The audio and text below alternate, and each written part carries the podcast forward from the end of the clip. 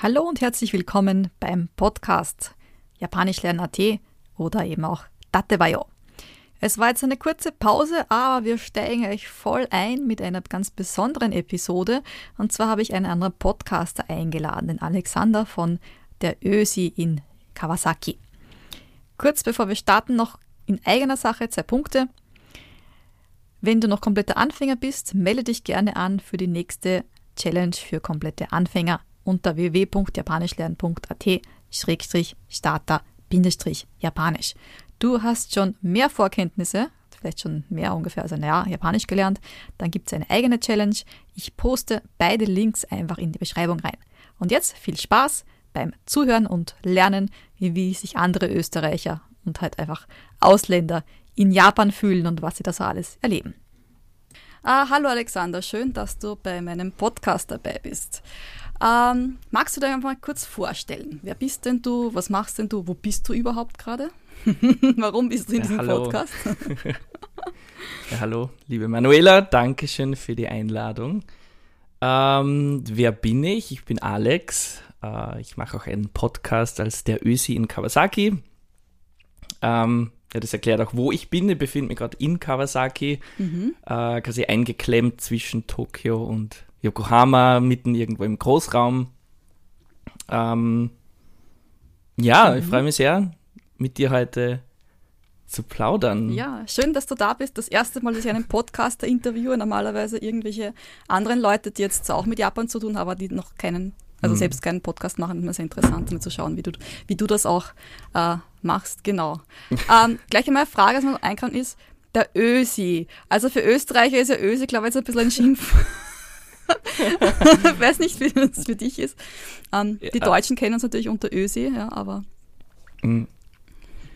Äh, tatsächlich ja, war die Namensfindung für den Podcast äh, so, dass ein paar Freunde in Österreich sehr verwundert waren über den Namensvorschlag Ösi in Kawasaki. Die so, wieso Ösi?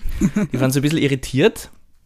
Äh, und andere fanden es genau deshalb auch ganz gut, weil es auch die Österreicher ein bisschen verwirrt. Die Deutschen für das ist es eh irgendwie normal. Genau. Und irgendwo in einer der ersten Folgen habe ich einmal gesagt, ich bin vielleicht der erste und einzige Österreicher, der sich selbst jemals als Ösi bezeichnet hat. also, es war irgendwie witzig oder halb witzig, aber ja, na, es, es, ich fand es einfach ja, prägnant, aber habe nicht zu viel drüber nachgedacht. Okay. Na, man soll auch über sich selbst lachen können, also von dem her finde ich ja, ganz gut. Ja. Genau. Hast du auch viele Öst also deutsche Zuhörer dann? Kannst du das irgendwie nachvollziehen, wo die herkommen, deine Zuhörer oder?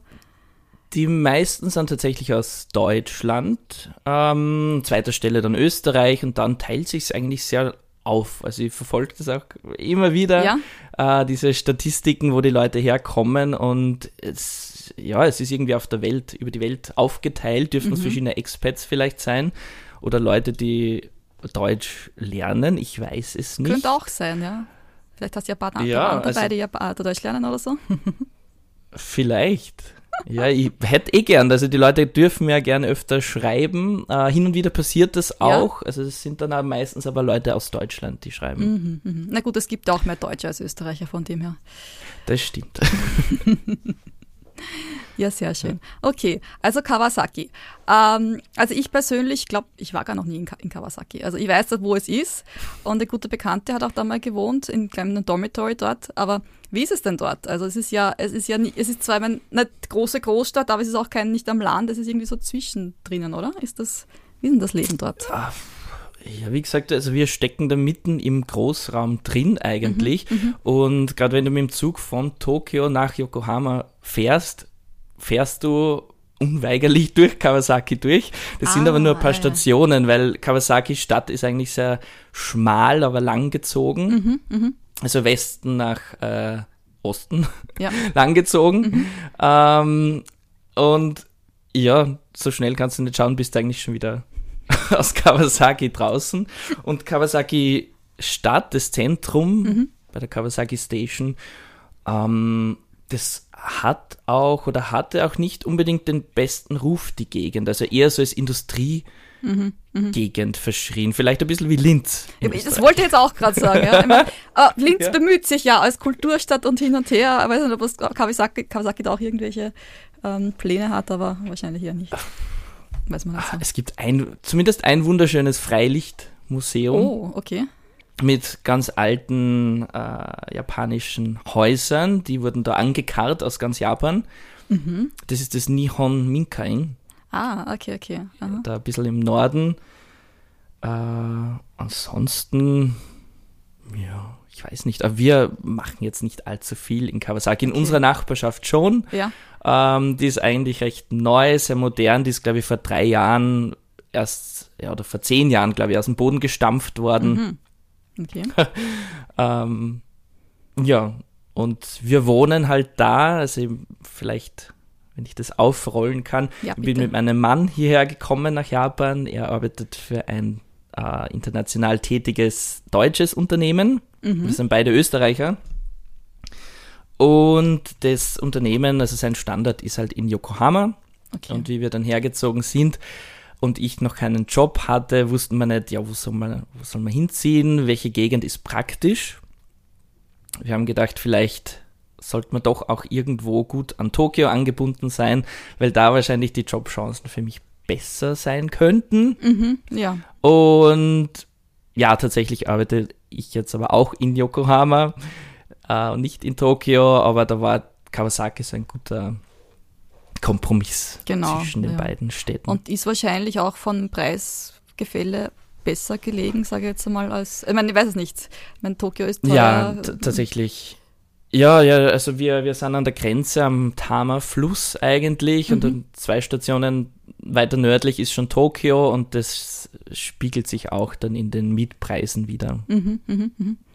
Soll ich jetzt fragen, was ihr zahlt für die Miete? äh, na, besser nicht. Okay, passt.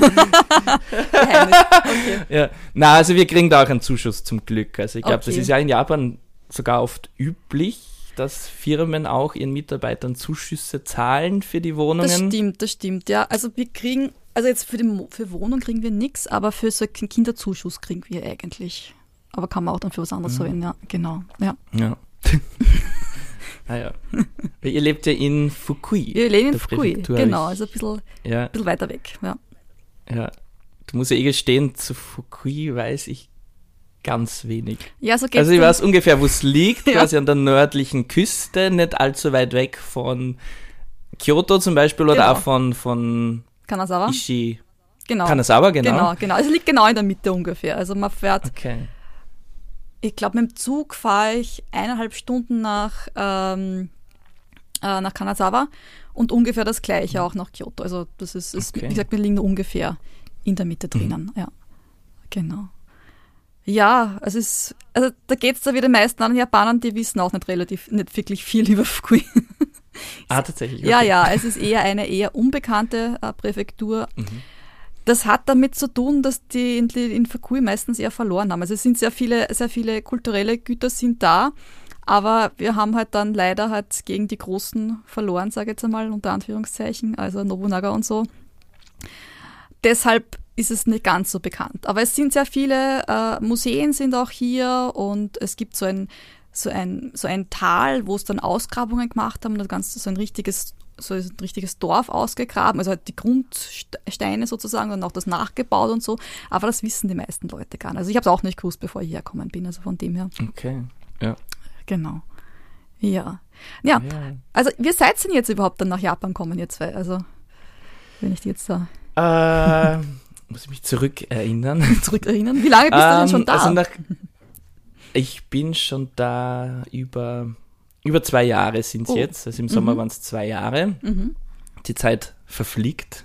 Ja. Und ähm, wir haben, mein, also mein Mann und ich, wir haben, hatten einige USA-Urlaube beispielsweise. Wir, uns hat es immer dann so Richtung Westen gezogen. Mhm. Und dann war es irgendwie so der lange Traum, endlich mal nach Asien, insbesondere nach Japan zu reisen. Mhm. Und das war dann 2017 soweit. Das war unsere erste Asienreise. Konkret dann zweieinhalb Wochen Japan plus dann ein paar Tage in Peking zum Umsteigen angehängt. Mhm. Und ja, und da hat uns Japan von Anhieb äh, komplett begeistert. Vor allem das Essen. Mhm. Ähm, die ja, Kultur, wenn ich jetzt sage Kultur, das ist ein sehr breiter Begriff, aber einfach die Interaktionen, die Leute waren irgendwie sehr höflich, sehr zuvorkommend. Ähm, die Straßen sind sauber, ordentlich, man muss sich irgendwo anstellen. Es wirkt nicht äh, chaotisch, ob trotz der großen Menschenmassen, sondern alles hat irgendwie so seine Ordnung und seine, seine Regeln. Mhm, mh. Und ja, da haben wir uns quasi in, in Japan so ein bisschen verliebt. ähm, haben auch hier dann während dem Urlaub noch einen Kochkurs besucht. Ah. Und dann kamen wir zurück nach Österreich und dann wurde einfach ständig japanisch gekocht daheim. Äh, ja, also die, vor allem durch das Essen, das hat uns sehr begeistert. Ja, ja, ich sehe, da, du ähm, bist ja sehr, sehr, sehr gut unterwegs, auch an diversen Facebook-Gruppen und postest ja. da immer deine Bilder von den gekochten Sachen und die auch, glaube ich, ja. die Rezepte dazu. Bist ja ganz, sehr, sehr interessant, ja, ja. Das heißt, das du kochst? Das ist auf jeden Fall eine Leidenschaft. Oder? Ich koche meistens. meistens, ja, ja, okay. ja. Ich arbeite auch nicht so viel wie, wie mein Mann jetzt. Ich arbeite Teilzeit. Von daher ist es so eher meine Aufgabe, das mich mehr um den Haushalt zu kümmern, Lebensmittel einzukaufen und dann auch zu kochen. Mhm, also wir, mhm. ja, wir holen uns auch oft was oder gehen auswärts essen, das schon. Aber mir macht es Spaß, zu kochen, was auszuprobieren. Schmeckt doch nochmal ja. anders, wenn man selber kocht, als wenn man im Restaurant dann isst. Ne? Ja, nicht, nicht immer besser. Das habe ich nicht gesagt, ich habe gesagt anders. Nein, hast du nicht gesagt. Ja, ja, anders, ja, das stimmt. Na, aber um, um dann vorzuspulen, ähm, nach dem Urlaub, ja, sind wir einfach äh, begeistert von Japan gewesen, haben auch ganz viele japanische YouTube, ah, nicht japanische, aber ähm, andere Expats auf YouTube mhm. äh, immer wieder verfolgt, geschaut, was die so treiben, ähm, wie sie einfach durch Japan reisen und davon erzählen. Und ja, irgendwann, ja, wir haben dann meine Cousine in Chicago besucht, mhm. die ich auch mal für meinen Podcast interviewt habe. Die, die hat für ein paar Jahre dort gelebt und wir haben sie dann eben ah. in Chicago besucht und fanden das einfach sehr, sehr cool. Also nicht nur wegen Chicago jetzt an sich, sondern einfach diese Auslandserfahrung zu machen, dort mal wirklich die vier Wände einzutauschen gegen was komplett anderes. Und wir wussten auch, dass die Firma von meinem Mann in Japan ähm, ähm, einen Standort hat. Mhm. Und ja, irgendwann sind wir eines Morgens aufgewacht, das war glaube ich Sonntag in der Früh, und sind ins, ins Sprechen gekommen ja. beim Frühstück, so, ja, ob wir nicht eigentlich einmal für ein paar Jahre ins Ausland gehen wollen. Ja. Also es war wirklich wie aus heiterem Himmel, das haben wir nie angesprochen bis dahin. Äh, ja, und dann kam die, kamen die Überlegungen eigentlich sehr schnell dann auf Japan. Mhm, mh. ähm, ja, das ist uns vorgeschwebt. Ich meine, Kalifornien hätte jetzt auch nicht ausgeschlossen ah, ja. als Kalifornien-Freund, aber da gab es eben keinen Standard und das war nicht, also mein Mann hätte dort auch nicht hingewollt, aber okay. na, also wir sind eigentlich gleich auf Japan gekommen. Mein Mann hat dann bei der Firma das mal anklingen lassen und wie es der Zufall wollte, haben sie genau ihn äh, und seine Kenntnisse hier brauchen können. Mhm, perfekt. Und dann ist eigentlich alles sofort ins Rollen gekommen. So um Neujahr herum ähm, kamen die, waren die ersten Gespräche, irgendwann ein paar Monate später dann wirklich der Vertrag unterzeichnet, ich habe meinen Job kündigen müssen, wir haben die Wohnung aufgegeben, alle Dinge verkauft. Uh, ja, das und kommt vor. Im, ja, Und Ende, na im Juni gab es dann noch so eine Art Inforeise, wo wir eine Woche lang nach Japan geschickt wurden, mhm. um wirklich nochmal zu schauen, ob wir wirklich hierher ziehen wollen. Und ja, und Ende Juli war es dann soweit. Also es war so eine Spanne von einem halben Jahr, was wirklich von einmal Bescheid geben in der Firma bis tatsächlich Umzug ähm, gewesen ist. Ja, ja, und dann waren wir hier. Und auf einmal rast die Zeit nur so dahin. Also das ist ein Wahnsinn. Wahnsinn, ja. Und der Vertrag, das muss ich auch dazu sagen, ist halt auf Zeit befristet. Das heißt, wir sind nicht fix umgezogen für immer in Japan, sondern wir wissen, es ist ein Expat-Vertrag, es ist zeitlich beschränkt auf um die ähm, drei bis vier Jahre, sage ich jetzt mal. Also es ist noch nicht ganz gewiss, wie lange wir auch wirklich noch da sein werden, aber mindestens okay. so ein Jahr schon noch. Okay, ja. Ja. Mhm. Mhm, na, sehr interessant, sehr interessant. Ja. Also es ist dann doch relativ schnell gegangen. Also ein halbes Jahr, sage ich mal, ist ja mhm. sportlich, sportlich, ja. Das war wie, wie ein Tunnelblick. Also wir haben es gemerkt, wir haben sehr mhm. unsere, glaube ich, Freunde, unsere ganze Umwelt sehr vernachlässigt in diesem halben Jahr. Ja. äh, weil wir begonnen haben, Japanisch zu lernen. Ah ja. Ähm, äh, die, wie gesagt, Job kündigen, Wohnung auflösen, alles zu planen, aufzulösen und, und das neue Leben zu planen, das war, das war wirklich stressige Zeit. Also das, ja, Hat- muss ja nicht unbedingt einmal haben. ja. Hat euch da jemand geholfen? Also ich meine, gerade für den japanischen Teil, die Firma von deinem Mann? Ja, also Ja. Wir, wir sind extrem unterstützt worden, also wirklich an der Hand genommen worden. Ähm, auch was den Sprachkurs betrifft. Also ganz am Anfang haben wir schon äh, selbst zu lernen begonnen mit Apps Mhm, und in der Volkshochschule. und dann haben wir aber gewusst, wir müssen da jetzt noch mehr aufs Gas drücken. Ähm, und, und haben dann auch Privatstunden bekommen. Mhm, Sehr, sehr großzügig. Äh, und dann eben für den japanischen Teil, für diesen ganzen Umzug, für den Visumsprozess von mir vor allem, ähm, hatten wir dann auch wirklich tatkräftige Unterstützung in Japan. Ja. Genau. Das heißt, was für ein Visum, wenn ich jetzt fragen darf, hast du jetzt eigentlich? Äh, meines heißt Designated Activities Visa, Ah ja, okay. Mhm. weil das, ah, das kam auch noch dazu in dem halben Jahr. Ähm, also wir waren zum damaligen Zeitpunkt schon verlobt, Mhm, ähm, aber hatten die Hochzeit dann für 2020 im Sommer angesetzt, bevor wir noch von Japan gewusst haben. Und von Corona. Und von Corona, da, Ähm, aber ähm, es war dann so, dass sie diese ähm, Visums, äh, Visa-Agentur, also die Anwaltskanzlei, äh, uns gesagt hat, es gibt halt für, für gleichgeschlechtliche Paare kein Spouse-Visa, also kein Partner-Visum. Und selbst das gilt ja, geht ja nur für äh, Ehepartner. für Ehepartner, genau. Und ihr wart ja noch nicht Genau. verheiratet, ja. Wir waren nicht verheiratet, aber sowieso nicht äh, so- kein, Äh, äh, sowieso gleichgeschlechtliches Paar. Ja, ja, ja. Ähm, und dann haben sie uns aber gesagt, na, es gibt da durchaus ein Schlupfloch, nämlich das Visum äh, Designated Activities Visa. Äh, und das wird jetzt immer häufiger dann für sowas ähm, verwendet. sozusagen. verwendet, genau für sowas verwendet. Allerdings müssen auch da die beiden äh, ausländische Staatsbürger sein. Also wäre einer von uns Japaner, ging das schon Wird's nicht. gar nicht gehen, okay. Und Na, wir müssten halt wirklich offiziell verheiratet sein. Und das heißt, wir haben dann auch in Österreich äh, unsere, unsere Hochzeit vorgezogen. Ah, okay, okay, okay, okay, verstehe. Ja, ja, Und ja. auch noch in dieses halbe Jahr, das eh schon super chaotisch und stressig war, haben wir dann da schnell eine Hochzeit hineingequetscht. Mhm, mhm, mhm, mhm. Oder eine Heirat, glaube ich, also Hochzeitsfeier in dem, in dem Sinn war es dann nicht. Ja. Haben auch trotzdem an, an der großen Feier für Sommer 2020 festgehalten. Genau. Ist dann, ja. ist dann nichts geworden. Ja, ja, genau. Da habt ihr dann heuer dann nachgefeiert, glaube ich, gell, was ihr das so mitkriegt. Genau, wir haben es dann dieses Jahr geschafft. Zum Glück. Ja, ja, das ist eine Sache. Hm. Ja, na, wenn wir schon dabei sind beim Japanisch lernen, erzähl mal ein bisschen, wie, wie, wie war denn das für dich oder war denn das für euch beim Japanisch lernen? Seid ihr Hm. ungefähr auf gleichem Niveau jetzt oder, oder ist einer besser oder gibt es da irgendwie Unterschiede? Auch im Ähm, Lernen vielleicht? Schwierig, also wir haben auf jeden Fall deutliche Unterschiede, was, was das Lernen betrifft. Mhm.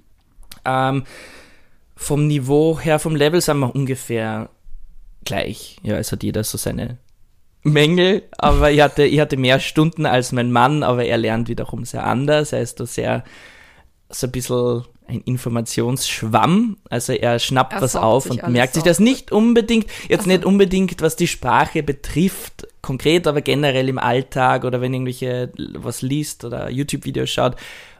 Er merkt sich da extrem viel. Mhm, mhm. Ich tue mir wiederum mit diesem Sturm auswendig lernen ganz, ganz schwer. Ich muss das spüren. Mhm, Das war bei mir beim Englischunterricht in der Schule so, schon so, dass Sprache für mich, äh, das, das, ich, ich muss es spüren. Ich muss mir ausdrücken können, ich muss meine Gefühle rüberbringen können und ich muss, ich muss es einfach, ich weiß nicht, das muss sich natürlich anfühlen. Ähm, und nicht, dass im Kopf immer die, die Satzbausteine dann zusammen Ja, Stückel. okay. Das, das, Mhm, mhm, das geht nicht.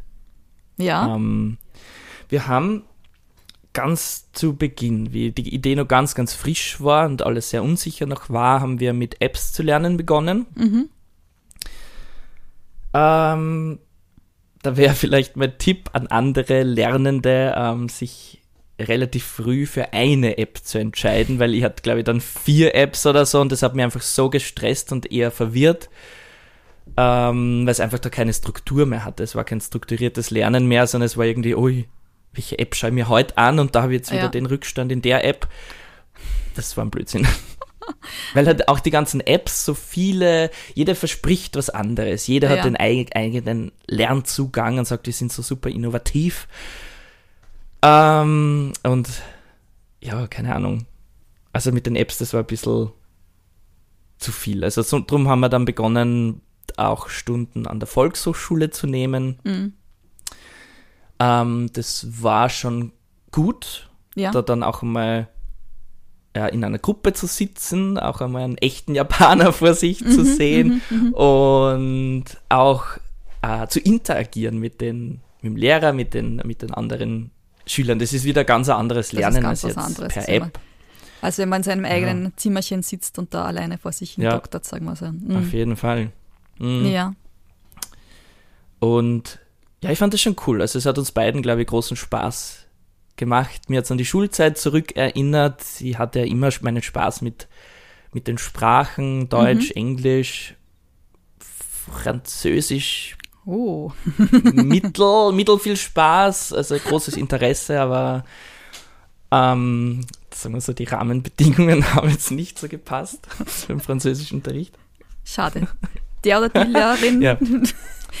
Ja, ich glaube, ja, der okay, Lehrer verstehe. nicht gepasst. Der weiß es auch, der weiß es, glaube ich, auch. Er wurde, glaube ich, zweimal suspendiert von der uh, Schule. Okay, also das ist schon ziemlich hart. So okay, guter Lehrer gut. war. Ja, mhm. ja. Aber ja, ich habe mich da ein bisschen zurückversetzt gefühlt und es hat irgendwie so ganz neue äh, Bereiche von meinem Gehirn wieder angeregt. Oh, ich weiß nicht, das ist ja, was ja, ganz ja, was Spannendes. Wenn man längere Zeit weg ist vom Lernen, dann wieder so reinkommt, das, das erstens dauert es meistens ein bisschen, bis man sich da wieder so rein reinfindet und dann, genau, ja. Na schön. Mhm. Ja.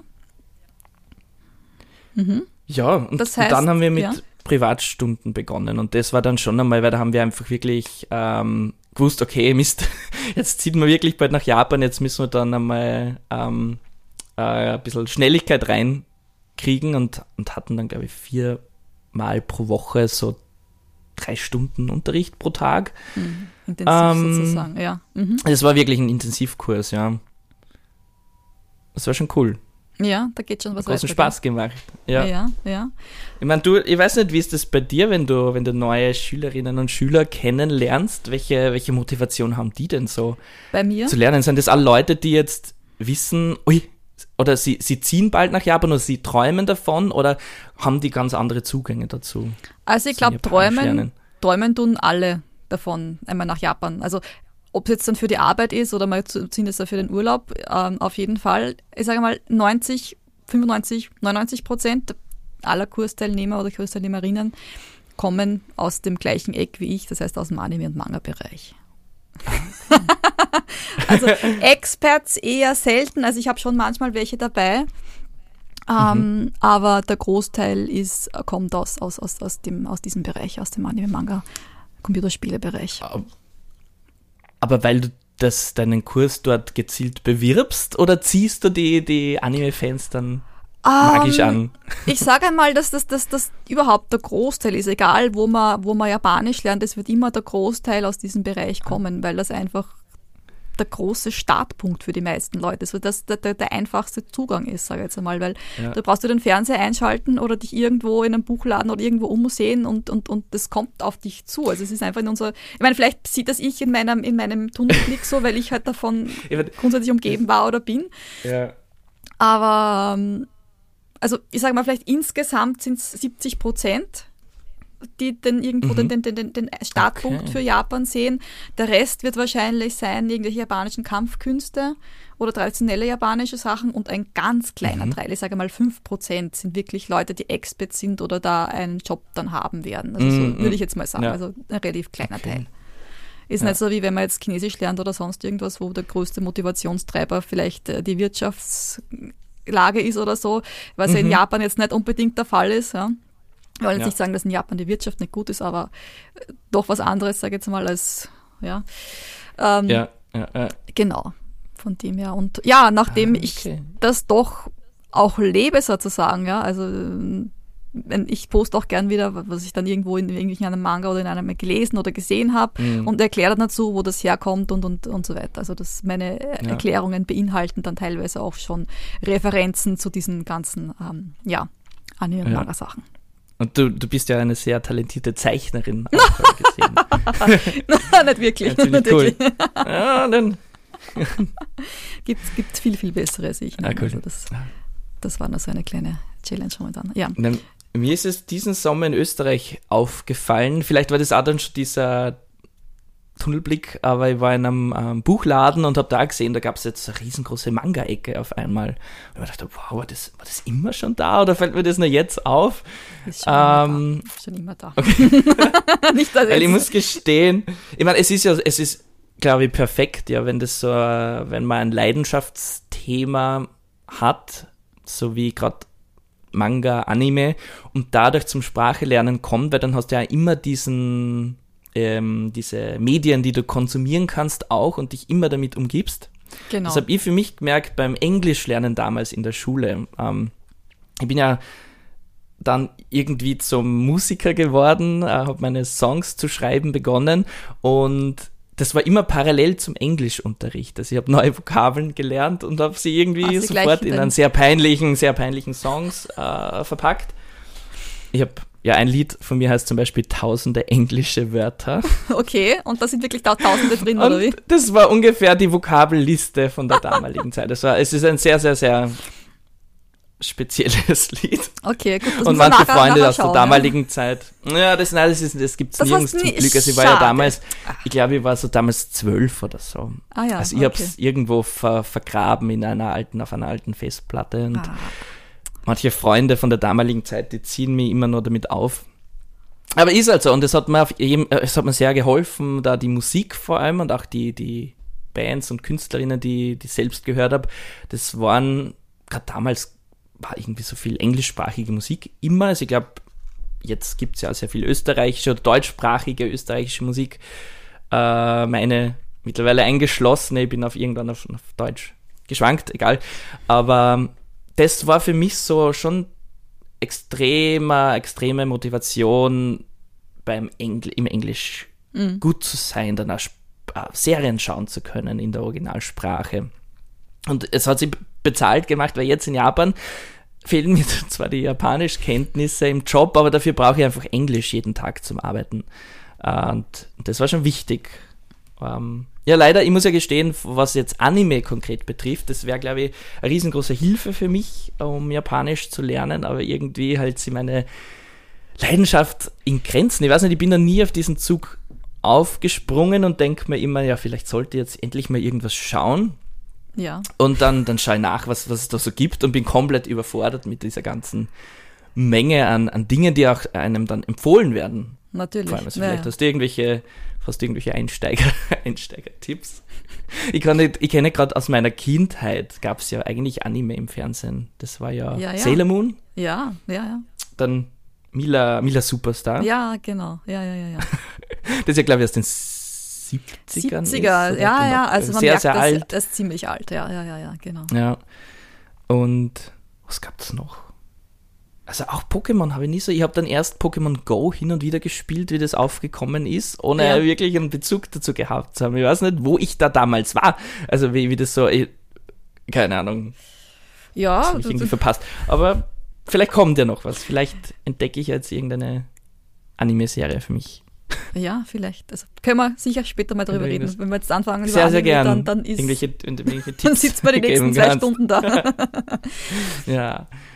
Ja, nein, also auf jeden Fall, es ist eine gute Sache. Also ich, ähm, also ich sag's auch, also ich finde es dann auch immer gut, wenn die Leute sagen, ja, ähm, ich schaue jetzt Anime, weil dann tue ich auch was für mein Japanisch. Ja. Mhm. Es ist, na, es, ich merk's, ich merk's auch wirklich bei meinen Kursteilnehmern, also die, die keine Anime schauen und die, die Anime schauen, ist ein großer Unterschied, ist immer erstens in der Aussprache und teilweise auch in den äh, Vokabeln, die sie sich heute dann schon irgendwo, sagen wir mal, eingeschnappt haben während dem Anschauen. Ja. Mhm. Also auf jeden Fall die Aussprache ist da 101 zum Vergleich. Weil ich, man hört es halt ständig. Ne? Also auch wenn man jetzt sagt, ich, ich schaue mir zwar, ich schaue mir es auf Japanisch an, so mit Untertiteln, aber man hört es ja trotzdem. Also das, Ja. das, das, das ist schon eine große, wichtige Sache. Ja, Mhm. genau. Ja. Aber ja, also man muss jetzt nicht auf Biegen und Brechen da. Ich meine, es gibt auch andere Sachen. Es gibt ja auch japanische Filme und Serien. Muss ja nicht Anime sein. Also vielleicht findest du ja sonst noch irgendwo was, was. Das du vielleicht da auch haben wir gern auf mit, jeden Fall schon einiges. ja, mit deinem Mann vielleicht anschauen. Also das, das macht dann Ja. auch noch mehr Spaß, als wenn man alleine schaut. Ich meine, alleine Ja. schauen ist auch gut, aber genau, zu zweit. Na, also Shin, ich glaube, es heißt Shinya Shokudo. Ja, das, das ist ist, super. ähm, weil da geht es ja um. Essen, Ja. ja. Also Ja. In sehr vielen, eigentlich in sehr vielen japanischen Medien geht es ja um Essen, also da hat man mich dann eh schon mal. Ah ja, Na, Ähm. da heißt ja dann gleich die perfekte Anime-Empfehlung, ne? Shokugeki no Soma. Also das kennt wahrscheinlich, kennen die meisten Zuhörer. Das ist, da geht's um genau um das. Also sagen, also, aber es ist, es ist halt typisch Anime. es geht ein bisschen, also am Anfang, also wenn da irgendwas, also der kocht halt natürlich auch, ne? Und wenn er dann was isst und dann ist es, wenn man sieht in den japanischen äh, Serien oder, oder aus Kochsendungen oder was auch immer, wo es um Essen geht, na, die Japaner drehen auch etwas durch und irgendwas essen. Ah, das schmeckt so Ah, ja. gut und Ding. Und in dem Ja, Anime ja. ist es halt extrem, also wenn er einen Orgasmus kriegen würde, also in die Richtung. Also, Ah, okay. ja, also, aber da könnt ihr vielleicht einmal reinschauen, also wenn es ums Essen geht, genau. cool. Ja, Genau, ja. Aber der, der ist, also, Shinya Shokodo ist cool. es ist super. Also ich bin ja eher nah am Wasser gebaut. Ich habe, glaube bei jeder Episode geheult. Ja. Also, Okay. Aber nicht jetzt wegen den Speisen, nein, nicht wegen den Speisen, wegen den traurigen Hintergrundgeschichten Geschichte. halt dann. Okay. Genau, genau, genau. Da gibt es ja verschiedene, da gibt es ja auch verschiedene ähm, Seasons. Und die allererste, ich weiß nicht, welche du gesehen hast, die ist ja relativ da mit den Yakuza und so und, und Aber meine, bei Shinya. äh, ja, ja, bei Shinya du jetzt? genau, bei dem jetzt, genau. Ach so, ja. Ja, die, es ist, es hat, ist von der Erzählart ist er ganz eigen, eigenartig. Ja, ja. Also es ist ja jede Geschichte, jede Folge ist ja ganz anders. Und es ist, es hat so eine gewisse Schwere oder so mit dabei. Also es ist oft sehr, oder melancholisch. Melancholisch, genau, Also genau, melancholisch, genau, ja. das stimmt. Ja. Mhm. Eben drum. Traurig. Ja. Ja. Ja. Ja, das ist mal zur Sprache sozusagen. Also, das heißt, Hm. ihr lernt ja noch brav? Also, ihr seid, seid ihr dabei brav beim Lernen oder? Wir sind brav, ja. Also es, es gab, sagen wir so, wir bereiten uns jetzt gerade vor für die JLPT N3-Prüfung Mhm, Anfang mhm, Dezember. Mhm. Ähm, und das hatte ich dir eh schon mal erzählt. Ja, das ist gerade irgendwie so ein bisschen, bei mir zumindest so ein bisschen Motivationstief. Du hast gemeint, ja, gerade N3 ist ja so eine, eine schwierige Stufe, weil irgendwie bist du kein Anfänger mehr. Gerade am Anfang haben wir immer gefreut um, für jeden Fortschritt. Und jetzt hat man quasi dieses Anfangslevel überschritten und merkt aber, uff, aber um jetzt eine richtige noch, ja. Konversation auch zu führen, äh, bin ich irgendwie Lichtjahre entfernt. Und gerade dieses Jahr dann mit der, ähm, der Hochzeit, die wir im, Sommer dann hatten, mit der Hochzeitsplanung und dieser ganzen Unsicherheit, ob wir sie denn überhaupt abhalten können, Ja. Mm, das hat mich jetzt schon sehr ähm, belastet, sage ich jetzt mal. Und ähm, da ist das, da war dann die Motivation fürs Lernen auch nicht so groß. Mhm, Ich ja, habe mir dann klar. auch sehr, ich habe ja doch auch, also was die Hobbys betrifft, meine Musik, meinen Podcast ähm, und muss man das immer einteilen äh, mit, mit Japanisch und natürlich, wenn da mal die Motiva Motivation niedriger ist, ja, dann stelle ich das dann hinten an. Mhm, mhm, mhm, mhm. Also, ja, aber wir haben weiterhin Unterricht auf jeden Fall. Also ich habe so circa zweimal pro Woche äh, meine Einheiten, das sind auch Privatstunden übers Internet im Moment. Ähm, und schaue auch, wenn ich, wenn ich die Arbeit pendle, dass ich dann wieder Vokabeln übe am Handy, Kanji Mhm, mhm, übe. Ähm, ja, das muss ich sagen, was mir beim Japanisch lernen halt äh, st stört, ja, wenn ich mich darüber beschweren müsste, ist quasi im, im Alltag. Würde jetzt nach Spanien ziehen Ja. ähm, oder wie, äh, beim Spanien-Urlaub sehe einfach überall Texte und, und habe gleich begonnen, das irgendwie, habe dann mir angeschaut, wie spricht man Spanisch aus, ja, was sind jetzt die Ausspracheregeln und dann kannst du schnell mal eigentlich einen ganzen Satz aussprechen, vorlesen, auch wenn du vielleicht die Vokabeln nicht verstehst. Ja. Und in Japan ist halt komplett umgekehrt, dass ich zwar Dinge Wörter weiß und sprechen kann, Und dann sehe ich aber Texte, äh, wo ich vielleicht einfach zufällig genau dieses Kanji einfach noch nicht gelernt habe. Ich kann vielleicht, ich weiß, welches Wort es ist, weil ich es sprechen kann, aber ich erkenne es als Kanji nicht wieder. Mm, mm, mm, Und das ist das Große, wo ich mir denke, wow, das war für uns eigentlich so ein großer Punkt, so eine Hürde, das zu akzeptieren, weil bis dahin hat eben noch keine äh, Sprache gelernt mit einem anderen Schriftsystem. Ja, das ist halt, genau.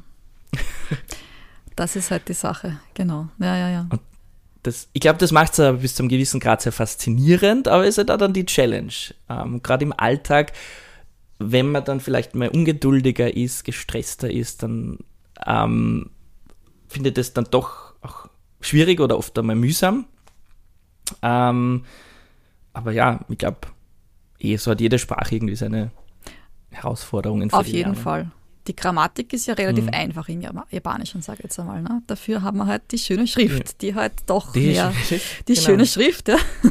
Ja, sie ist ja wirklich schön, ja, anzuschauen ja, eh, ist sie eh. schön, aber das Lernen dauert halt. Das Lernen ist halt nicht ganz so schön, ne? aber. Ja, ja. Aber dafür, wenn man es dann kann, ja. ja, also es ist halt dann. Okay. Und, ja. und, man hat natürlich dann, also es ist schon cool. Das, wie wenn man eine Geheimschrift halt lesen kann. Also so ein bisschen in die Richtung. Auf jeden Fall. Halt dann. Ja. ja, wenn man auch dann schon die Bedeutung oft sehe dann in Kanji und weiß auch die Bedeutung davon, weiß, was mir das sagen will und dann weiß ich wiederum nicht, wie man es ausspricht. also das sind einfach so Dinge, ähm, so, die ein bisschen absurd sind, aber dann plötzlich lernt man dann neue Wörter, die dieselben Kanji verwenden und auf einmal ergibt es dann alles langsam irgendwie immer mehr ja, Sinn. Ja, genau. Die Puzzleteile sozusagen cool. ergeben dann bald genau, ein Ganzes. Ja. Genau. Und wenn die Fragezeichen von ganz am Anfang dann langsam ein bisschen weniger werden, das ist schon, das ist schon schön. Das ist super. Genau, genau. Ja. ja. Aber ich sage, das ist ganz normal, dass zwischendurch da gerade bei diesem N3 N2 in die Richtung, da ein bisschen, so, haben wir so ein bisschen das Gefühl, es geht gerade nichts weiter. Aber das ist, das, ist, das ist ganz normal. Das haben, glaube ich, die meisten Leute. Das ist auch bei mhm. mir gewesen, kann mich erinnern. Mhm. Ähm, einfach, auch wenn man jetzt sagt, man tut nur ein bisschen was, aber es ist, ein bisschen was ist immer noch besser als gar nichts. Also einfach komplett ja. gar nichts zu machen ist meistens. Also mhm. bei dem Niveau geht es schon, aber es gibt viele Leute, die halt dann kurz nach dem Anfang sagen, ja, na, jetzt habe ich keine Zeit mehr und Dings und, und, ja. und wenn man da dann aufhört, dann vergisst man sehr viel schnell wieder. Also das ja. ist halt dann das, das Blöde, sage ich mal, beim Lernen. Mhm. Genau.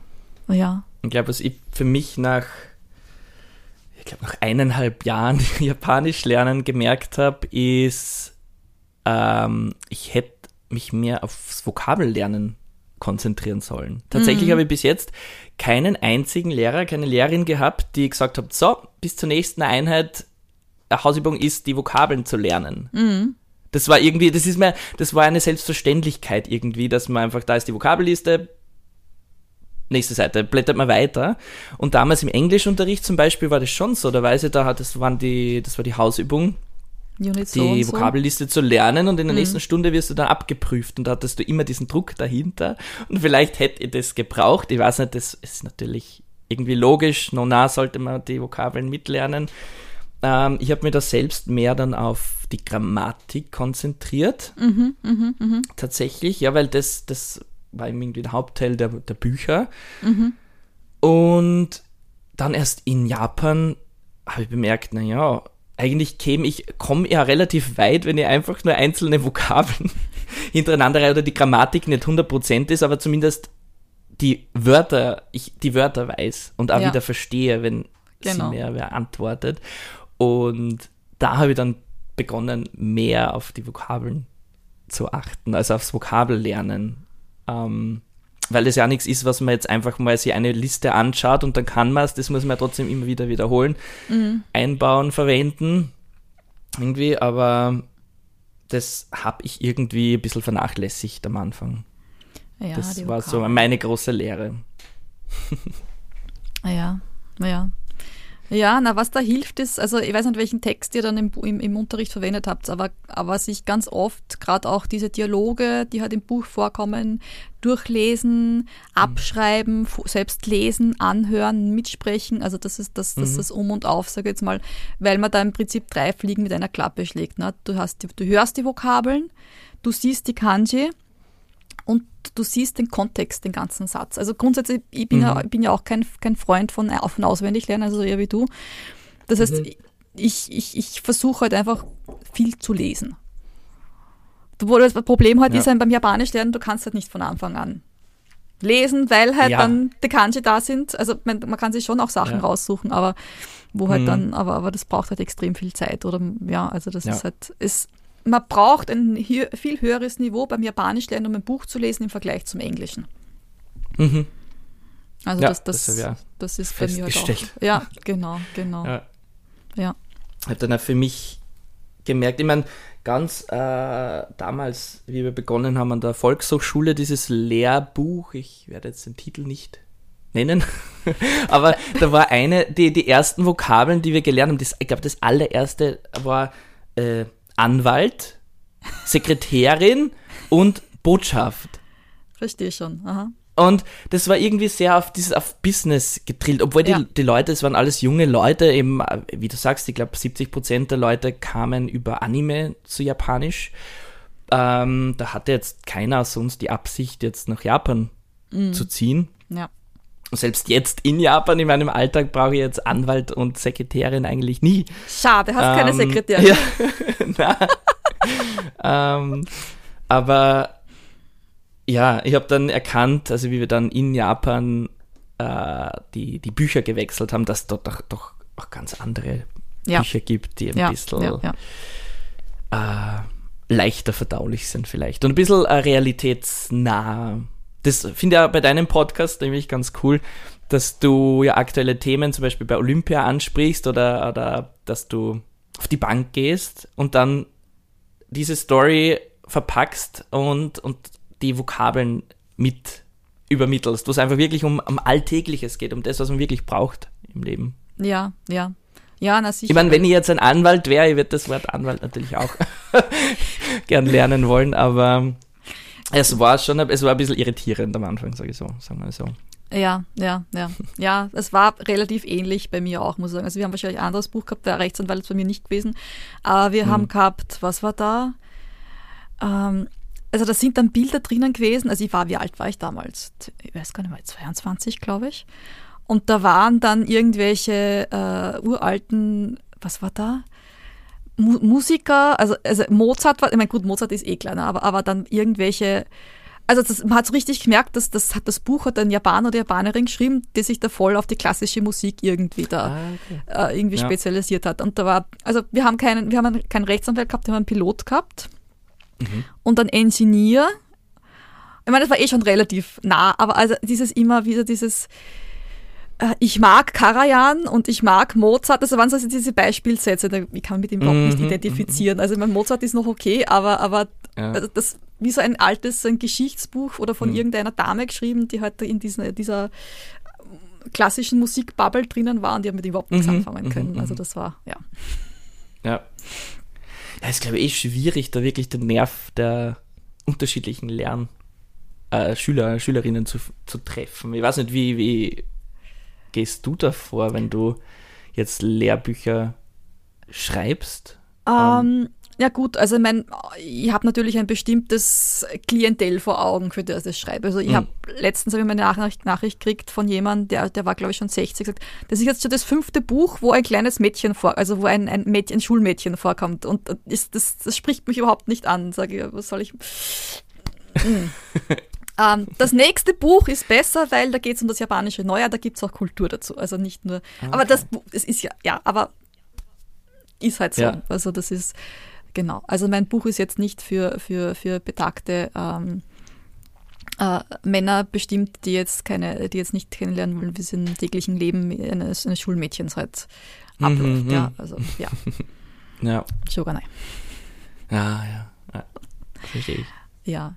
Aber grundsätzlich, ich meine, das Buch, das ich jetzt verwende zum Unterrichten, weil das, das was ich geschrieben habe, ist ein Lesebuch, das in sich abgeschlossen äh, jeder verwenden kann. Also das, was ich verwende, mhm. ist ein Buch, mit dem ich selbst damals gelernt habe. Ist auch nicht perfekt.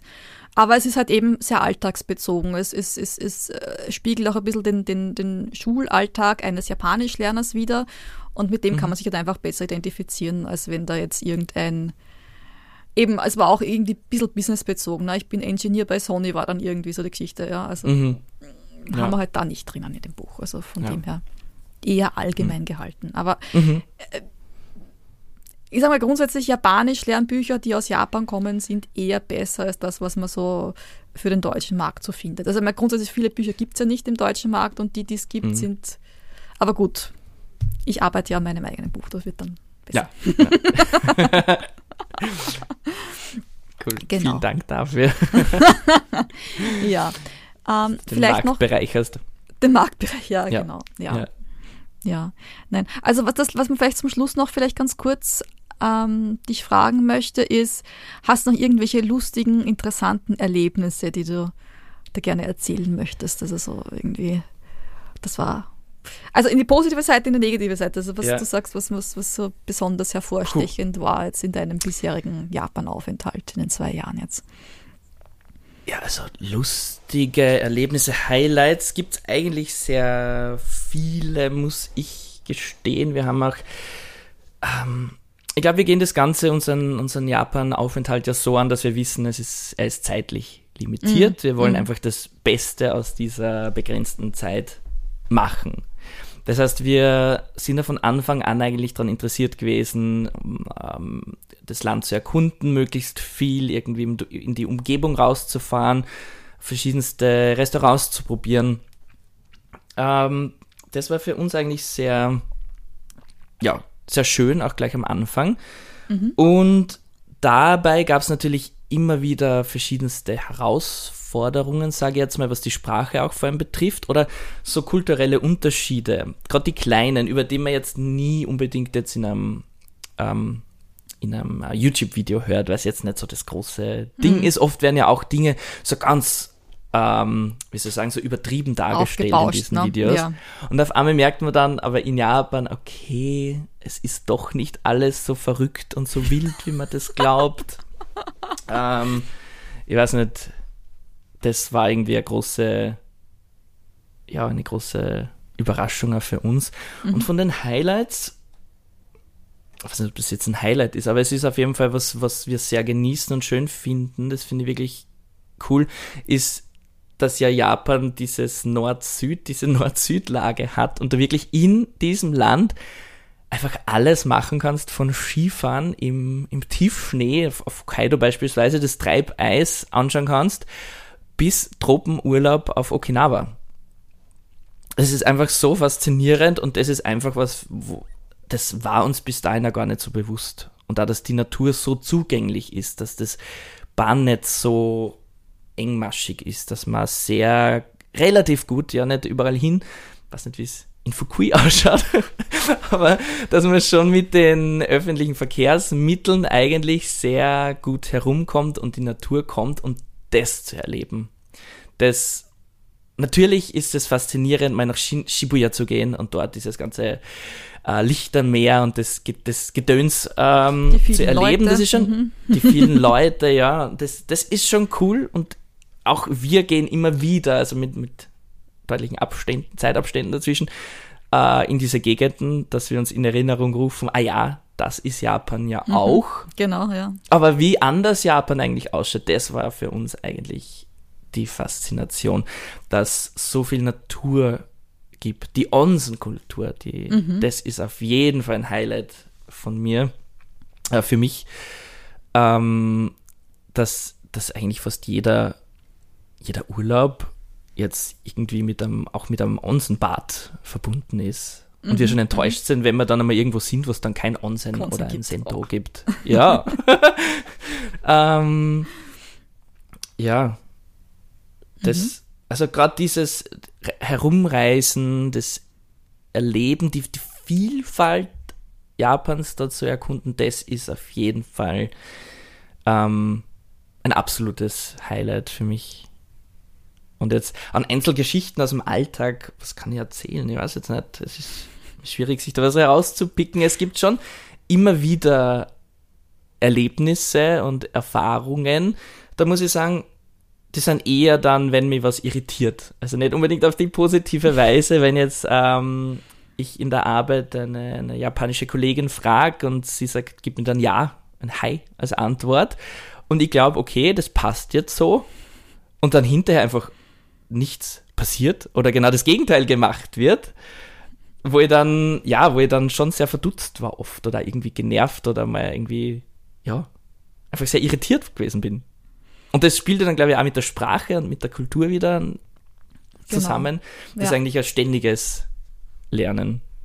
Es ist ein, ein, ein ständiges Neuentdecken, was eigentlich unsere Gedanken, was wir für natürlich und, und, und normal halten, was unser Standard ist, und dann kommst du in ein anderes mhm. Land und da heißt ein Ja plötzlich nicht mehr Ja oder Ja in eine andere Richtung, halt zu sagen, ja, ihr habt ja. dich gehört, so in die Richtung, ne? aber eigentlich denke ich mir ganz was anderes, aber ich sag das nicht. Ne?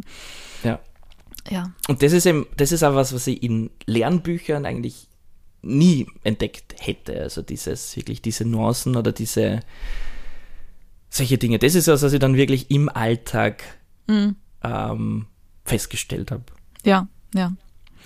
Ja, schade, dass du nicht bei einem Schnupperkurs von mir dabei warst, ganz am Anfang, weil das ist eins von den ersten Dingen, die ich sage, ein Ja heißt ah. nicht ein Ja. Ja. hm. Ja. Das ist schon. Aber ja. es ist, also ich meine, es ist natürlich, ich meine, ganz andere Sache, wenn man auch sagen wir, ein bisschen unbedarft in, in, nach Japan kommt und, und dann für sich selbst auch das entdeckt, sage ich mal. Weil man, man kann mhm. nicht alles lernen. Also weil, ich könnte jetzt auch gar nicht all diese Dinge, weil vor allem das sind die, wenn es jetzt sagen würdest, wie es jetzt in Österreich dies und jenes, es kommt da ja auch nicht gleich. Also du, du siehst ja dann auch nicht, du bist auch in deinem, in deinem Dings drinnen in deinem Bereich, in deinem Gebiet. Und wenn jetzt einer sagt, na, was ist dieser Unterschied zwischen Österreich und Japan, fallen da vielleicht die großen Dinge ein, aber so die kleinen Sachen und so entdeckt man halt, das mm. muss man mhm. halt dann wirklich auch selbst entdecken, sage ich jetzt einmal. Ja. Und das ist manchmal anstrengend, aber auch immer sehr, sehr interessant und, und, und glaube ich, hilft auch, ja. seine eigene Kultur ein bisschen ja. mehr zu verstehen, wo komme ich eigentlich her und was ist, genau. Das auch, das war vielleicht auch so ein gewisses Highlight, ich habe mal in einem Podcast drüber geredet, ähm, dass ich mich seit dem Umzug nach Japan viel mehr als, oh, ich weiß nicht, ich würde nicht sagen als Österreicher, aber als, als Europäer vielleicht fühle. Äh, mit dem hätte ich jetzt nicht unbedingt so gerechnet. Oder dass ich dann auch, ich, ich, ich war sehr nervös vor unserem ersten äh, Österreich-Besuch hätte schon viel, viel früher stattfinden sollen, dann pandemiebedingt ging es nicht. Wir waren jetzt fast dann zwei Jahre in Japan, dann getrennt von Familie und Freunden. Ähm, bis wir es dann dieses Jahr im späten Frühling zum ersten Mal geschafft haben, dann nach Österreich zu kommen. Und ich war davor tatsächlich extrem nervös. Ich hatte, glaube ich, sogar zwei, drei Albträume drüber deswegen, weil ich mir gedacht habe, ich komme zurück und werde wahnsinnig, weil mich alles so nervt dort. Weil quasi in Japan wirklich die Leute sind so, halten sich zurück. Es ist dieser respektvolle Umgang, der nicht unbedingt jetzt so ist, weil man mit allen befreundet sein will, sondern weil es einfach, es gibt viele Dinge, die man macht, weil es sich so gehört. Genau. Ja. Sag mal. Und das ist im Alltag schon sehr angenehm. Also es kann einen sehr einschränken, das merke ich auch, aber es ist bis zu einem gewissen Grad schon sehr angenehm. Und ich habe gedacht, ich komme nach Österreich zurück und, und bin genervt wie laut, davon, wie laut die Leute reden oder wenn sie sich anschreien auf der Straße oder wenn an der Supermarktkasse mich irgendwer traurig anschaut. Äh, weiß ich nicht. Das waren irgendwie, da hatte ich so Horrorvorstellungen tatsächlich, ja, weil wir waren nicht wirklich so lang weg. Aber wir sind zurückgekommen und es war, als hätten wir eine, ja, na, es war komplett das komplette Gegenteil. Es war, als hätten wir eine rosarote Brille aufgehabt und waren eigentlich komplett begeistert von Österreich. Also es war schon, es war schon wirklich komisch. Also wir haben uns ein bisschen gefühlt wie Touristen äh, dort. Also ja, wir haben uns auch irgendwie touristische Dinge angeschaut in Wien.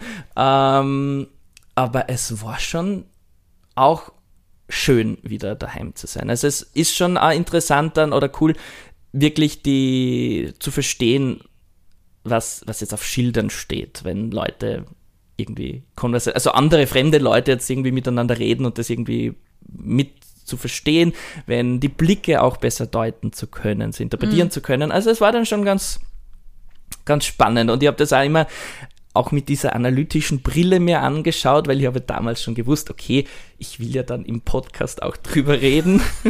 Ah, das ja, ist ja. vielleicht auch, wie sie so mein, meine, meine Wahrnehmung ein bisschen umgestellt hat, seit ich einen Podcast mache. Ähm, dass ich, dass ich das alles auch so ein bisschen, ja, analytischer betrachte und alles ein bisschen gelassener nehme. Ja. Mhm. ja, versuche zumindest einen Schritt zurückzunehmen und, und äh, ja, und mir dann eher nicht drüber aufzuregen, sondern einfach nachzu zu nachzu äh, recherchieren, warum ist das so. Das ist eben auch was, was ich in Japan auch ständig tue eigentlich. Wenn mir irgendwas komisch vorkommt, versuche ich mir jetzt nicht irgendwie drüber zu ärgern, sondern einfach zu sagen, oh, das ist eigentlich ganz interessant, warum ist das so? Gibt es einen Grund dafür? Ja, und das, das macht schon wirklich cool. Also das Leben da in Japan, also wir, wir genießen es schon sehr, es ist wirklich spannend. Ähm, auch wenn wir es uns natürlich die letzten anderthalb Jahre anders vorgestellt hätten, ja. Wer ja, nicht? Das, genau, das alle, genau. Ja, wir haben davon geträumt, dass uns dann die Freunde besuchen. Ja, die haben sie alle ähm, angekündigt und dass wir dann auch mit denen durch deren Augen dann Japan irgendwie wieder neu erleben. Äh, ja. ja. mal schauen. Vielleicht klappt es ja dann in Nächstes ein Jahr paar Monaten. Genau. Genau, ja. Ja, na, da drücken wir uns, da drücke drück ich uns alle ja. die Daumen, dass das bald ja.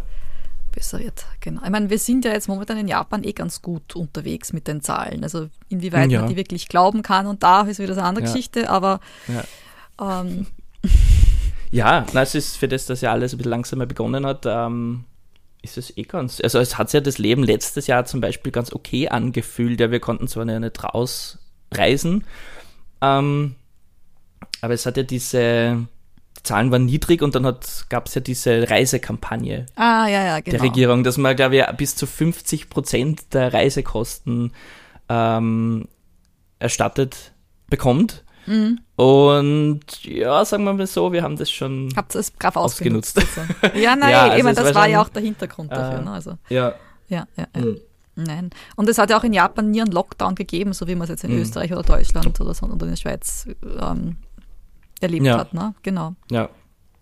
Das ja, das schon. hat ja manche Freunde in der Heimat ein bisschen irritiert, dass die irgendwie zu Hause sitzen mussten, ewig.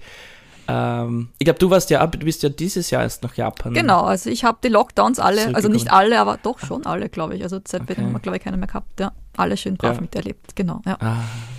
Ach, ja, für mich hat sich das, ja, für uns war das ein bisschen wie, wie so ein Paralleluniversum zu hören. Ja, wir haben ja schon die österreichischen Nachrichten konsumiert und das war ähm, ja beklemmend und irritierend auch einfach, auch das, die Geschichten von den Freunden zu hören und dann aber selbst in Japan ganz was anderes irgendwie mhm. wahrzunehmen, bis zu einem gewissen Grad halt. Ja. Ja, ja na, aber das, das, also die Reisekampagne war schon ganz fein. Also wir haben da ja. echt einiges entdeckt. Ich muss sagen, ein Highlight da war auch äh, Kyoto ohne Touristen ja, ja, zu sehen, beziehungsweise nur mit japanischen Touristen und mhm. die waren eher da in Arashiyama, mhm, glaube ich, also der, diese Waldgegend, ja, da waren einige das, genau. japanische genau. äh, Touristen unterwegs, aber so jetzt bei den Tempeln, die waren fast menschenleer, einige Fotografen waren dann dort, die, die dann dort einfach so schöne Aufnahmen gemacht haben und das hat sich wirklich alles sehr schön friedlich angefühlt gefühlt und so richtig, wie man es, ja, eigentlich das, was man sich von, von einem Tempelbesuch ja, wünscht. Ja. Mhm. Und wir waren eben 2017 eigentlich sehr geschockt, weil alle haben uns von Kyoto äh, vorgeschwärmt. Es war dann noch dazu die, die Kirschblütenzeit, also es war wirklich ja, ist, uh, äh, High Season. Wow, und da ja. war dann schon sehr, sehr viel los. Also an den Bussen, dass man dicht gedrängt äh, zusammensteht und dann von einem zum nächsten äh, Tempel Pilgert war, war auch schön, ja, wir fanden es damals auch schön, aber es war einfach so ein riesengroßer Kontrast zu dem, was wir letztes Jahr erlebt haben und das war einfach wirklich die, die pure Schönheit von Kyoto, wo ich mir wünschen würde, dass auch wenn der Tourismus wieder startet, dass ja da auch dann vielleicht dieses das Tourismuskonzept vielleicht ein bisschen ähm, verbessert werden kann. Ja, ja. Gibt also auch Kyoto einige, da, einige ich, Debatten drüber. Ja, na, Kyoto hat ein bisschen Nach Nachholbedarf, das, aber das mm. wissen es, glaube ich, eh, aber ja. schau mal, was passiert, ja. Ja. Ja, vielleicht ja. zieht es uns ja auch mal nach Fukui. Gibt es dort irgendwelche Sehenswürdigkeiten? Ja, auf jeden Fall. Also auf jeden Fall gibt es einige Sachen. Also ich meine, was das bekannteste von Fukui ist auf jeden Fall das Dinosauriermuseum.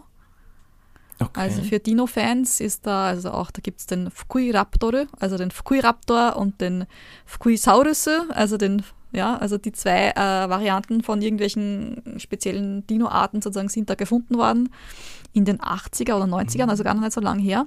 Mhm. Und da gibt es ein, ein ziemlich großes äh, Dino-Museum, also mit, mit Knochen und, und natürlich sich bewegenden äh, Dinosauriern und, und allen möglichen Sachen, auch so, so Steine, Versteinerungen und was auch immer. Genau, also das, das ist, glaube ich, eins von den bekanntesten Sachen. Äh, es gibt auch ein paar schöne Burgen und Schlösser. Also das, das Schönste ist, was ist das nochmal? Jetzt ist mir gerade der Name nicht ein. Das Schönste ist nämlich, also ich war jetzt noch nicht dort in der Zeit jetzt, also jetzt dann, wo es dann neblig wird. Das ist nämlich relativ hoch oben. Das heißt, das ist wirklich mhm. in den Nebelschwaden. Das steht dann aus den Nebelschwaden heraus. Also das ist, wenn das dann so weit ist, dann muss ich dann hin ein Foto machen. Mhm. Ah, schön. Ähm, dann eben dieses eine Dorf, das da ausgegraben worden ist und dann neu aufgebaut worden ist. Das ist sehr bekannt. Ähm, ich glaube, die Küste ist ja sehr, ich die Küste ist sehr schön, gesehen, sehr genau. zerklüftet. Ja. Genau, genau, da gibt es, hm. nennt sich Tojimbo, diese eine zerklüftet, also gibt es einen ganz speziellen Bereich, das nennt sich Tojimbo, da kommt, das ist anscheinend auch immer wieder in irgendwelchen Fernsehserien, wo irgendwer ermordet wird oder über die Klippen runtergestoßen mhm. wird. Das, dann, das passiert dann dort, also das ist anscheinend sehr bekannt. Okay. Okay. Ansonsten ist Fukui sehr bekannt für seine Brillen. Also die, die haben eine große Brillenindustrie. Also meine Brille zum Beispiel okay. habe ich auch letztens gekauft dort. Ähm, die, äh, na, wie heißt es denn? Die Krabben, na nicht die Krabben, die, die, die, die, die großen, also Kani, Kani heißen es auf Japanisch. Kani, also ah ja. Kani, Kani, äh, Echisen Gani. Also Echisen ist ein Ort eben da direkt an der Küste ja. und die sind halt ganz, mhm. ganz bekannt für dort halt. Ah, okay. Genau. Das sind so, glaube ich, die. Obama gibt es den Ort Obama. Obama? ja, ja. Okay. Ja, ja, ja, ja. Also das Zeichen für klein und für Hammer, also für, für, für Strand. Ah ja, ja. Genau. Und da gibt es, halt, ich habe damals auch die Süßigkeit gekauft, das sind halt dann so, so Kekse mit der Vor- und Rückseite vom damaligen Präsidenten Obama halt dann. Ah. cool. Genau, ja. Und es war halt ein bisschen auch, also gerade da diese, diese Gegend da um Obama bekannt dafür, dass die den Fisch geliefert haben nach Kyoto. Also mhm. an, den, an den Kaiser sozusagen. Mhm. Also das ist, ja. also das Essen ist sehr gut. Ah, schön. Ja. Genau. Ah ja, was das Essen betrifft. Damit lockst du mich schon. ja, ja. Ganz bekannt sind die äh, Sauce Katsudon. Also praktisch das also panierte, also, nicht Schnitzel, aber ja, mit, mit der speziellen Soße mit Sauce halt drin. Mit, ah, mit Sauce, okay. genau. Und die ja. Soba-Nudeln, genau, die hätte ich vergessen. Die. Mhm. Also Echizen Soba, also eben auch die, ja. die Soba-Nudeln sind sehr, sehr bekannt hier in Fukui. Ah, genau. Orochi Soba. Ja, uns zieht es jetzt dann, glaube ich, nächste Woche zum ersten Mal erst an die, in die Nordküste, aber noch auf Sado, Sadoshima. Ah, Sadogashima. Ja, ja, ja. Mhm. Das hat eine Freundin vorgeschlagen, wir hatten noch keine Ahnung davon. Also wir fahren dann nach Niigata mit dem Zug, mit dem Shinkansen mhm, mhm. und dann mit der Fähre. Und da schaut euch dann die, Golden, die Goldmine, glaube ich, ist da das Bekannte, oder? Oder Silbermine ja, glaub, oder irgendwas ist da? Irgendeine, ja, ich weiß nicht was mein Mann, genau alles mein Mann spricht immer davon, dass, dass er da auch einmal irgendwann hin will, aber ja. Ah, okay. Ja, es gibt einiges, also es gibt schöne Klippen, es gibt irgendwie sehr altertümliche ähm, Örtchen und ja, mal schauen, was ja. wir sonst noch so treiben. Also wir haben einen äh, Ryokan mit Onsen und Essen mit dabei und werden das, glaube ich, so ein bisschen genießen, das Herbstwetter. Ja, sehr schön, wunderbar. ja, ja, also ich glaube, jetzt hast du doch sehr interessante Dinge erzählt, das auch für, sicher für die Zuhörer, Zuseher interessant sein werden. Also mal auch ein bisschen aus, aus, nicht von mir zu hören, sondern wie, wie man es als Ausländer auch Japan sozusagen erlebt und, und was man da so machen kann. Ja, genau. ich hoffe, würde mich freuen. Also das ist ja für mich sehr schön. Mein Podcast ist ja immer, bin ich immer alleine und dann mal mit einer anderen Person zu sprechen, mir auszutauschen und mit, vor allem mit einer, die äh, auch meine Sprache spricht und aber auch sich so gut mit Japan auskennt, ist ja, das ist ja wirklich äh, sehr spannend auch für mich zu hören. Ja, ich muss sagen, ich habe mir auch relativ wenig jetzt mit, also außer mit meinen Kursteilnehmern natürlich, aber jetzt auch relativ wenig mit Nicht-Japanern unterhalten, von denen ja. ist jetzt auch wieder mal erfrischend mal. Ja. Da Wie reagieren eigentlich die, die Leute in deiner Umgebung, in, in einem Ort, wirst du vielleicht eh orts, ortsbekannt sein. Aber so, wenn du hingehst und einfach gut fließend Japanisch mit ihnen sprichst, wie sind Ja, die Reaktionen? das- Weil es ist das- ja, also Ja, für mich ist ja schon so, ich gehe in ein Restaurant, man sagt irgendwie Arigato oder, oder fragt ganz eine einfache Frage und dann sind die Leute sofort begeistert und sagen, ach, Jose Disney. ja. Meine, es ist relativ ähnlich bei mir. Also ich Okay. habe ständig Nihongo Joso Disney. Am Anfang habe ich gesagt, ihr, ihr, ihr. Mm. Jetzt sage ich immer, adios gozaimasu. Vielen Dank. Vielen Dank. Ähm, Okay. Ja, ich sage dann danke halt einfach drauf, weil Ja. ja, also ich habe es satt davon zu sagen, nein, nein, ist mir Ja. Japanisch nicht gut. Ich meine, das Ja. Lustigste, was mir in letzter Zeit passiert ist, ähm, also ich interessiere mich ja sehr für Rakugo, also dieses japanische, ich will nicht sagen Stand-up-Comedy, weil es hat ja, aber, aber so ein bisschen so Comedy-mäßig halt, äh, Theater. Mhm. Und bin letztens in Fukui spazieren gegangen und da war ein Haus, ein bisschen ein älteres Haus und da ist gestanden Rakugo Association. Und ich habe dann geschaut, was da steht und dann kommt plötzlich die Eigentümerin von dem raus ne, und, und denke mir, was will die jetzt von mir? Ne? Also irgendwie Ausländer weg da oder so irgendwie. Ne? Und dann sage ich, ah, ist das hier Rakugo? Und so, ja, ja, ja, ja. Und ähm, dann sage ich auch nicht, das natürlich das typische Nihongo Jose des, ne? Und dann, dann sagt sie plötzlich, na, wollen Sie nicht Rakugo lernen? Und so, und, ja, ich bin Ausländerin. Ja, aber Sie sprechen so schön Japanisch. So können Sie, Ah. Ich werde es mir überlegen. Na, rufen Sie an, rufen Sie an. Wir haben im Dezember haben wir die nächste Okeko, also die, die ähm, äh, wie sagt man denn da, Trainingsstunde oder so und da kann ich gerne mal schnuppern kommen. So, okay. Oh. Toll. Das heißt, du, wir, du öffnest vielleicht bei deinen Comedy-Podcast auch. Es ist halt ein sehr spezifischer japanischer Humor. Also beim Rakugo geht es halt einfach darum, dass irgendein Idiot, sozusagen irgendeiner, der halt ein bisschen blöd ist, halt dann äh, durch den Kakao gezogen wird und, und dann ein bisschen Okay. ausgenutzt wird. Also bei den meisten Geschichten halt. Also Okay. Und das ist halt doch schon ein bisschen älteres Japanisch. Also irgendwie- Mhm. ich schaue mir es mal an, aber Ja. nein. Ah. Aber mein Mann sagt dann immer, du, du trägst dich immer auf, dass ich immer sagen, ja, Nihongo Joso das aber in Wirklichkeit freust dich drüber, oder? Sage ich, ja, was soll ich denn machen, ja. Nein, aber es ist wirklich, also überall, also wenn ich Schuh einkaufen gehe oder sonst irgendwo, zuerst schauen sie immer so argwöhnisch, dann ah, da kommt der Ausländer, boah, was machen wir mit denen? Mhm. Und dann sind sie so, wow, wow, sie sprechen Japanisch. Wie lange lernen sie schon Japanisch? Wow. Mhm. okay. Ja. Ja, noch dazu glaube ich in deiner Gegend, also ich weiß nicht, wie viele westliche Ausländer das, das da Ja, gibt. ich weiß nicht, wie es in Kawasaki ist, in Tokio sind wir wahrscheinlich schon mehr, aber na, ich sehe doch manchmal ein paar sehe ich schon. Also, also, Okay. also komplett null sind es nicht, aber Mhm. Also es gibt ein indisches Restaurant zum Beispiel und es gibt Okay. ein englischsprachige, also so ein äh, so Ion, also diese, diese Sprachschulen, da gibt es auch Ausländer, also komplett Mhm. null sind es nicht, aber Okay. viele, also ganz viele sind es natürlich nicht. Also ich Mhm. bin wieder erfreut, erfreut und irgendwie so, schau mal, da ist ein Ausländer. Ich bin zwar selber einer, aber Ja, ja, ja. weiß nicht, wie es dir geht. Mir aber geht's auch so. Bei uns in der so, okay. Nachbarschaft, das ist halt eher Wohn Wohngegend. Und ja, äh, also wohnen einige Kolleginnen und Kollegen von meinem Mann direkt in der Umgebung. Das heißt, also ein paar gibt's auf jeden Fall. Aber Mhm. wenn ich dann irgendwo, wenn sehe, es ist schon eher selten. Und wenn dann irgendwer am Rad vorbeifährt oder mal wo geht, dann schaue ich also hin, denke mal, was, was macht denn der da? Was treibt denn genau da in diese Nachbarschaft? Ähm, in Tokio natürlich, ja, von den Gegenden abhängig, aber sieht man schon viel, viel mehr. Auch jetzt natürlich, seit es keine Touristen mehr gibt, weiß, weiß man dann immer, okay, die leben, Die leben auch hier, hier. weil davor wusstest du nicht, wer ist ein Tourist, wer, wer lebt wirklich hier. Ähm, ich weiß ja noch, letztes Jahr im Sommer in Kyoto waren wir israelisch essen. Oh, okay. Es ist naheliegend, was macht man, was isst man in Kyoto? Israelisch, ja. Falafel, Falafel-Sandwich. Na, aber wir, wir, wir haben uns danach gesehnt und haben das zufällig gesehen und äh, waren gerade am Verhungern. Und der Verkäufer dann auch ganz, hat uns ganz irritiert angeschaut. Ja, sind denn die Grenzen schon wieder offen? Kann man schon wieder einreisen? ja. Ähm, ja, also solche Blicke haben wir ein paar Mal dann geerntet, dass die Leute sehr verwundert waren, wo jetzt auf einmal Touristen herkommen.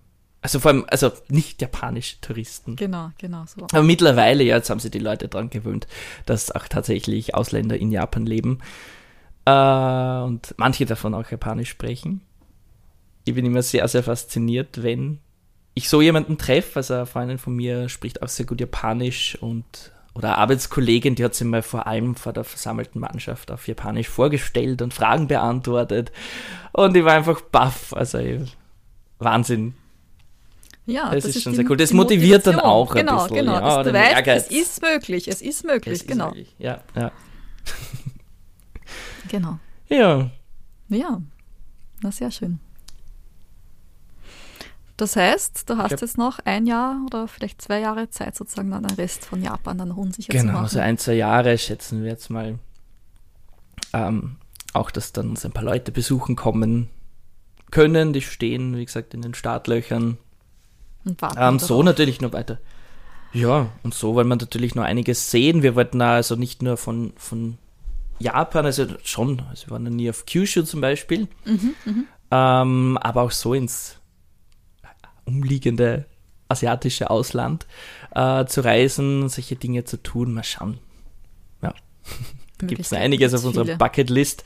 Mhm. Also, ja, und soweit wir hier sind, will ich ja weiter lernen. Das ist mir schon ein Ansporn. Nicht nur, weil ich weiß, okay, vielleicht bin ich nur noch ein Jahr hier, Pff, kann ich es gleich sein lassen. Nein, also ich habe schon irgendwie diesen Ansporn, es macht ja Spaß und vor allem auch, weil man ja, weil ich ja ständig davon umgeben bin. Und ja, ja, ich einfach weiß, ich kann es anwenden, ich muss es anwenden. Ja, ich bin oft darauf angewiesen oder es hilft mir schon viel weiter und da das Ganze viel besser zu erleben auch. Perfekt. Ja. Naja. ja, nein, es ist, also ich glaube, es ist einfach auch schön, wenn man dann selbst merkt, also man macht Fortschritte. Also vielleicht, wenn sie jetzt vielleicht mhm. nicht gerade so groß sind, aber wenn man jetzt etwas plötzlich versteht, was man vorher nicht verstehen hat können, dann, dann, dann ist die Motivation dann auf jeden Fall ja. Fall größer. Genau. Mhm. Ja. ja. Hast du noch irgendwelche letzten Worte, die du gerne sagen möchtest? Ah, na, vielen Dank für die Einladung in deinen Podcast. Es war super spannend, äh, mit dir zu plaudern. Ja, vielen Dank, dass du ähm, Zeit genommen hast. Danke. Äh, gern. Und ja, also falls jemand meinen Podcast hören möchte, der heißt der schamlose Werbung. Nein, der heißt mein Podcast heißt der Ösi in Kawasaki. Ähm, den gibt es eigentlich, glaube ich, überall, wo es Podcasts gibt. Als Alexi mache ich auch immer wieder Musik. Ähm, demnächst auch ein paar ähm, japanisch inspirierte Stücke. Oh, da muss auch mal reinhören, ja. aber deutschsprachig. Deutschsprachig, aber japanisch inspiriert. Also. Aha, okay. Bin auf die Reaktionen gespannt. Na, wir können ja dann den Link ja dann in die Beschreibung vom Podcast reingeben, dann, dann können die Leute leichter darauf sehr, sehr gern. zugreifen. Genau. Ja. Ja, ja. na, und so, an sich, ich habe hab keine Fragen. Hast keine Fragen? ich habe keine Fragen. Na, also, was die Sprache und das, äh, wenn du mir die Animes empfiehlst, äh, die äh, empfehlen kannst, freue ich mich sehr. Ich glaube, das ist super, super wichtig auch für Lernende, da von gewissen Medien umgeben zu sein. Ja. Und ja, finde ich super cool, was du machst. Dankeschön, danke. Gleiches an dich zurück, ja, also bitte. Ah, danke. Gut. Na dann. Ja. Vielen Dank. Herzlichen Dank. Alles Gute. Alles Gute. Somos.